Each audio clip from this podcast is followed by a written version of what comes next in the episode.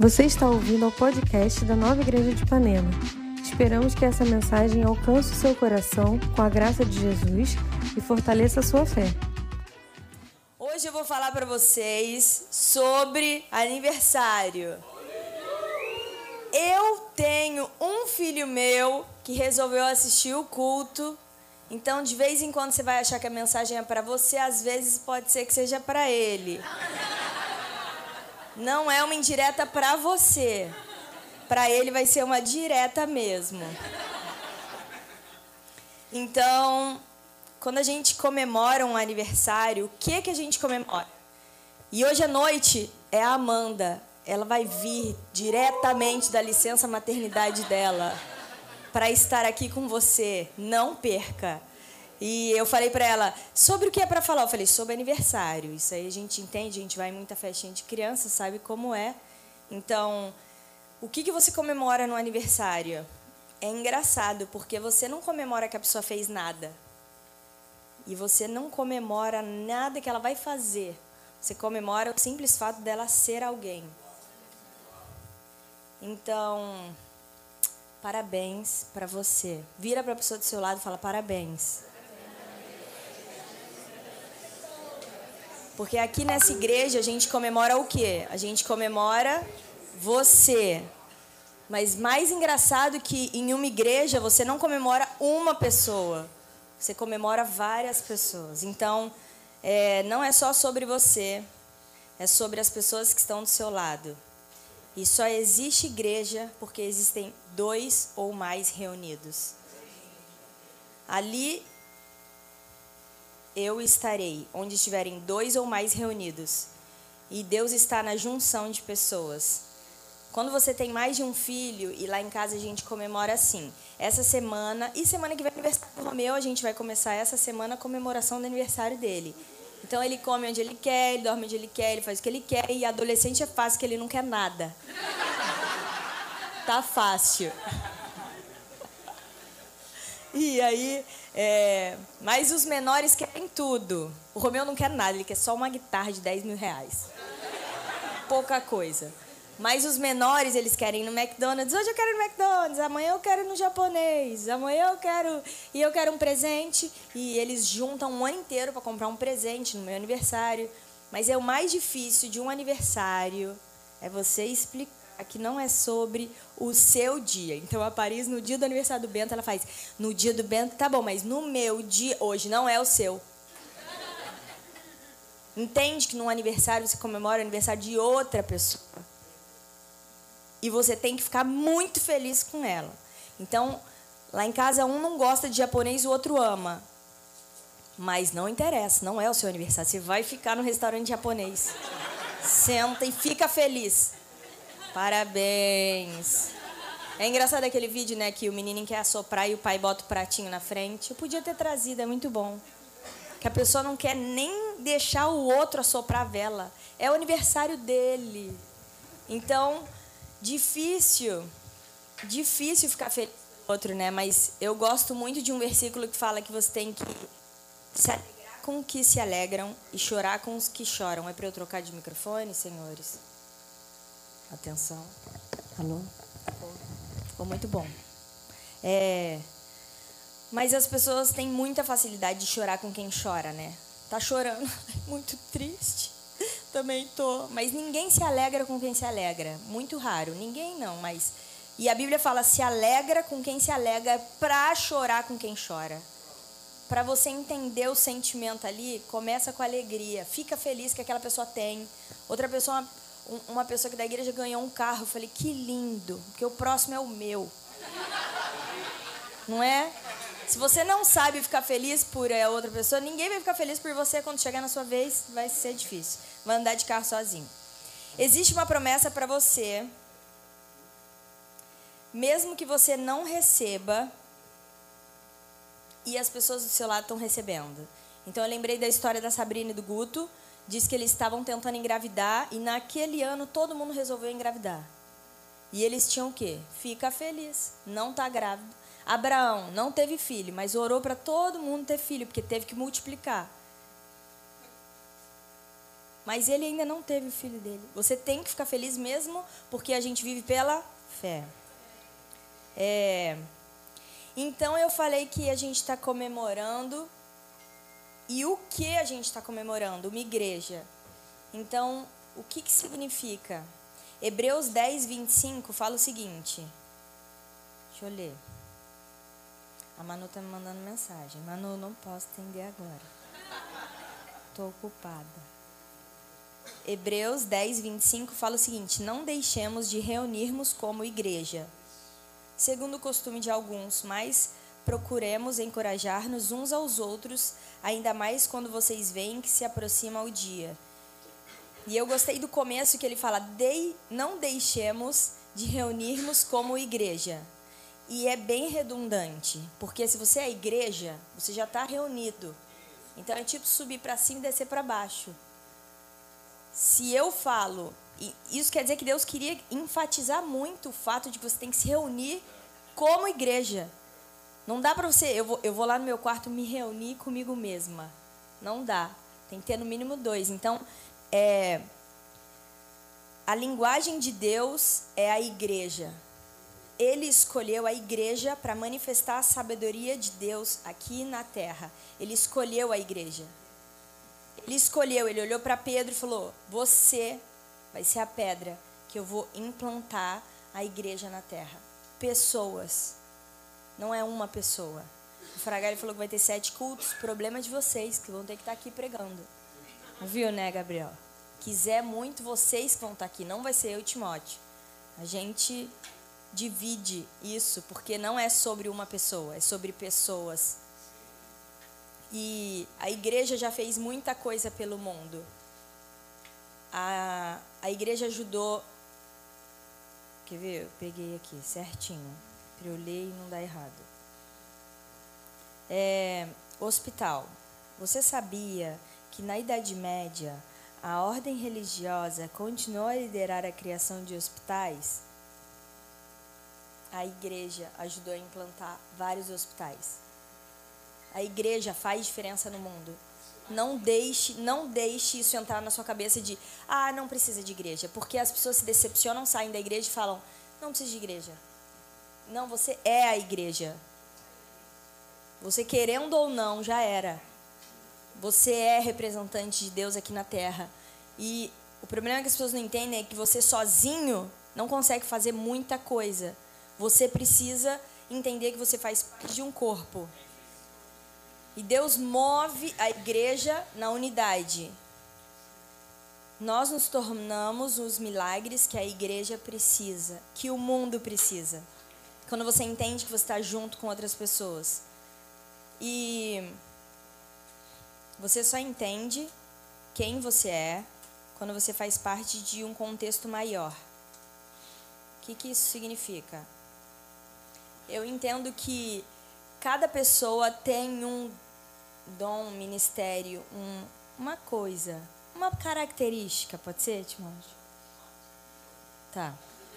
É, e você precisa se juntar com outra pessoa para fazer isso acontecer. E Deus explicou de um jeito tão bom, né? Ele falou: vocês são um corpo. E um corpo todo mundo entende, porque todo mundo tem um. E quando está faltando alguma parte, você sente falta, né? A unha, quando quebra assim, é difícil, né? Que aí, não sei muito. Pra... A unha, outro dia, a gente estava colando esses quadros lindos que o Paulo fez. O Paulo está aqui, ó. Faz. Olha que coisa mais linda os quadros. E a gente queria colar o adesivo atrás e foi uma briga. Porque só tinha uma pessoa com a unha que conseguia tirar o adesivinho. Fez uma falta a unha naquele dia. E um corpo, você entende que não é sobre um ser mais importante que o outro. É sobre o equilíbrio. E a Bíblia fala o seguinte: Ele mesmo concedeu uns apóstolos, outros profetas, outros evangelistas, outros pastores e mestres, com um objetivo: um, aperfeiçoar os santos para o desempenho do seu serviço e para edificação. Você é quem você é e você tem o que você tem aqui dentro para edificar esse lugar, para abençoar esse lugar. E são diferentes dons com um só objetivo juntos. Existe unidade da fé. E você une a sua fé com a pessoa do seu lado porque às vezes você não está conseguindo acreditar muito. E um dos motivos que a igreja é assim, porque outro dia eu entrei na. Eu não queria não assim, tá? Vou dizer logo. Timóteo teve que vir, fingir que ele é o pastor e decidido é assim. Porque ninguém queria, né? Cadê a Dani? Também não queria. Ninguém queria. A gente ficou aqui numa reunião eterna que ninguém queria esse lugar assim. E aí, um dia eu sentei ali e falei: Nossa, esse culto tá legal, né? Não acaba. Mas aí eu vi uma pessoa chorando tanto, falei: Meu Deus, eu não estou entendendo. Não estou achando tão legal, mas aquela pessoa está chorando tanto, eu estou perdendo. Porque a igreja é isso, é sobre você olhar a pessoa do seu lado e falar: se Deus está falando com ela, tem uma coisa aqui que eu estou perdendo. Se você não estiver atento às pessoas ao seu lado, você não vai estar tá entendendo. Sabe quando a pessoa fica muito feliz com o filme, te leva para ver o filme, você fala, não é legal o filme, mas a pessoa quer. Ou então uma comida, olha que delícia, você fala, ai, delícia. Você tem que entender que se é legal para aquela pessoa, deve ser porque é legal.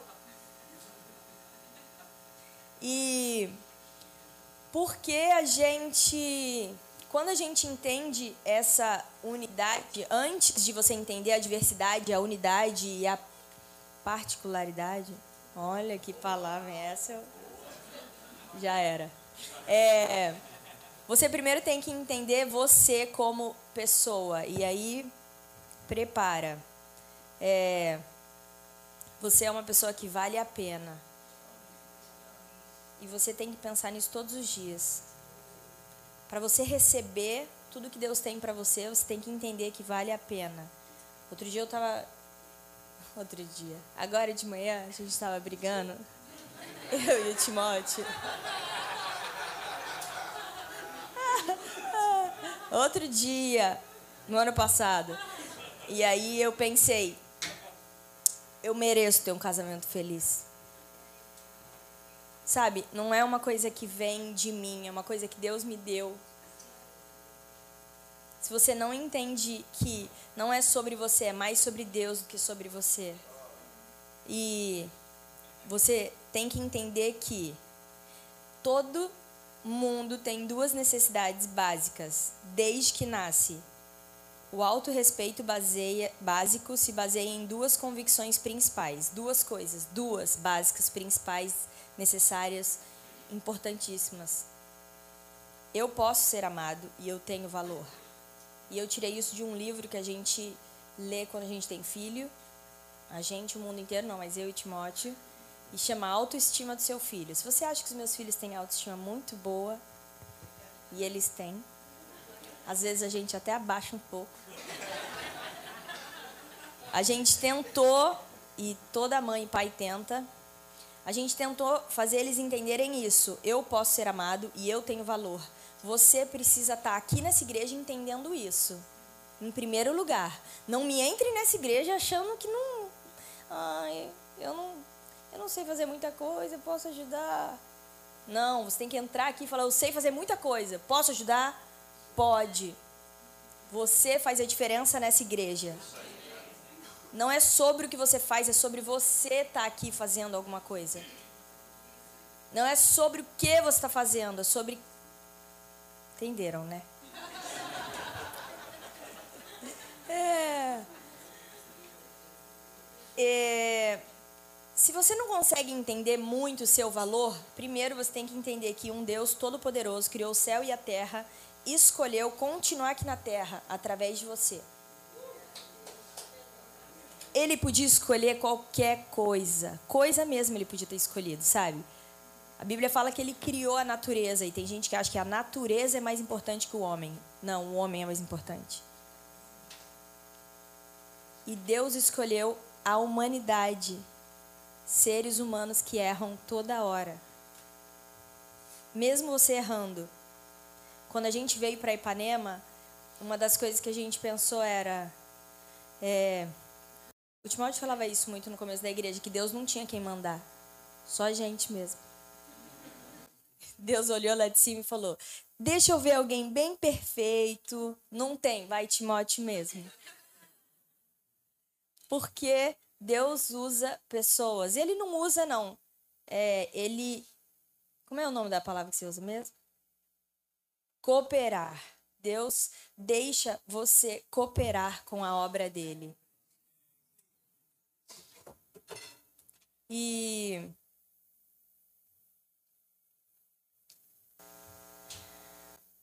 eu quero terminar é, orando com você. E, e existe um versículo na Bíblia que fala: as más companhias corrompem os bons costumes. Mas ao contrário também funciona. As boas companhias transformam quem você é. Eu, quando ia subir aqui, eu parei ali e falei: ai Deus, por favor, não me deixa chorar agora, porque eu me maquiei.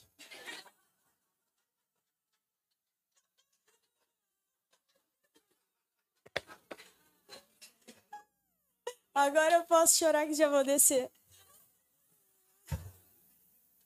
Mas, cara, como eu amo estar nessa igreja. Como eu amo ver pessoas que são tão diferentes de mim. E ainda assim estão aqui, porque a Mari tá chorando. Eu nem terminei, Mari. Outro dia eu fui abraçar não sei quem. A Sami, né? Eu abracei a Sami. Quando eu saí, ela, por que você tá chorando? Eu falei, eu não sei. A Renata chorou, eu também chorei. Cara, que especial ter você aqui. Não, não deixe, não diminua o seu valor. A Bíblia fala: Deus amou o mundo antes, quando nós éramos pecadores. Quanto mais agora que você é santo.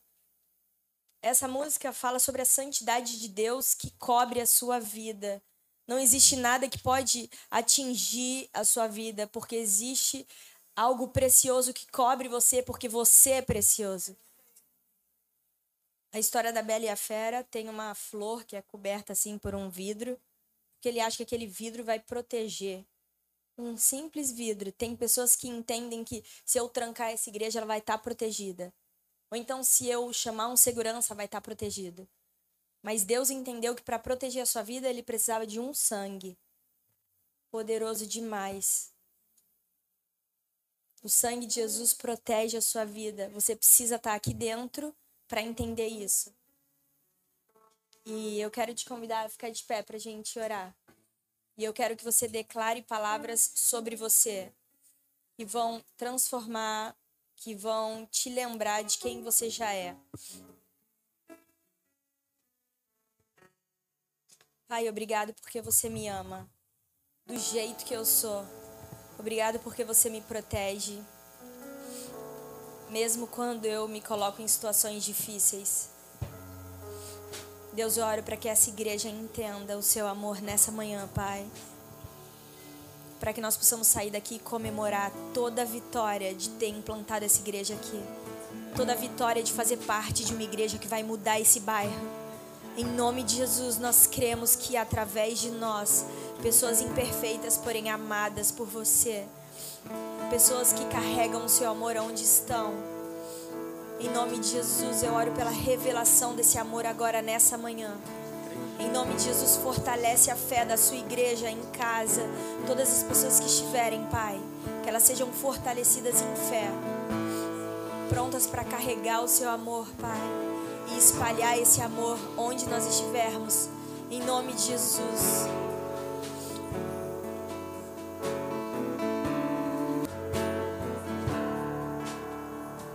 Eu quero te convidar a fechar os seus olhos. Se você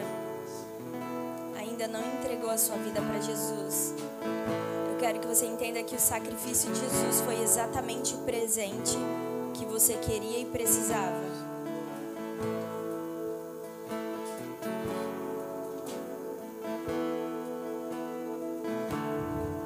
Se você quiser aceitar Jesus no seu coração, você faz uma oração super simples. E eu quero orar com você. É só você dizer Jesus e eu vou pedir a igreja inteira para repetir: Jesus, eu te recebo no meu coração. Eu sei que você é a salvação que eu preciso. Obrigada porque você me ama. Amém. Amém. Se você fez fez essa oração pela primeira vez,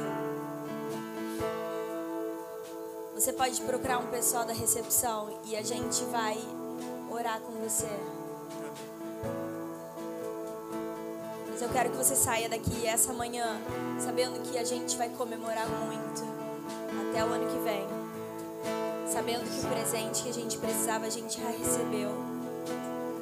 Que Deus te abençoe nessa manhã. Que seja um final de semana especial. Que seja um começo de semana pronto para. Eu vejo que você vai alcançar um lugar inalcançável. E que você possa saber que Deus está te levando nesse lugar. Por você ser quem você é. Amém? Que Deus te abençoe nessa manhã. Você pode dar um abraço na pessoa do seu lado e dizer parabéns. Obrigada por ouvir essa mensagem. Não deixe de se inscrever por aqui para continuar nos acompanhando. Para saber mais sobre nós e sobre nossas atividades, você pode nos seguir no Instagram Nova Igreja de Ipanema.